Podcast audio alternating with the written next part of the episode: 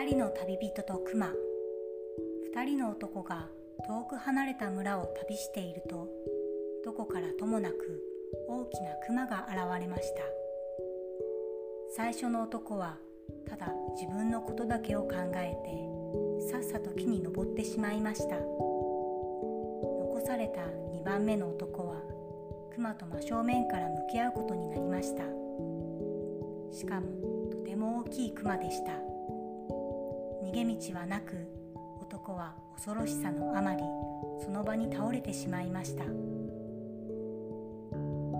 も実は熊は死体には触らないという話を聞いたことがあったので死んだふりをしようと思ったのです。熊はしばらく男の匂いをくんくん嗅ぎ回っていました。靴の足の腕の匂いを嗅ぎついに男の顔に鼻を近づけてきました。恐ろしくてたまりません。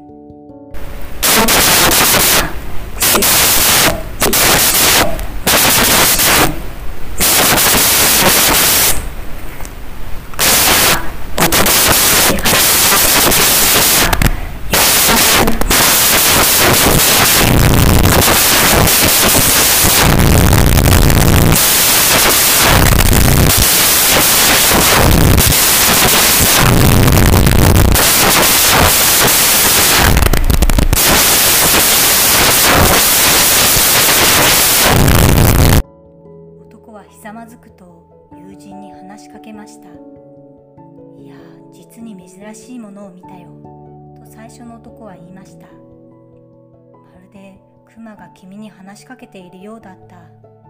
一体何て言ってたんだい？2番目の男は厳しい目つきでしばらく相手を見つめていましたがやがてこう言いました。危ない時に見捨てる友人を持つなんてバカだと言っていたんだよ。これからは一人で旅を続けてくれないか？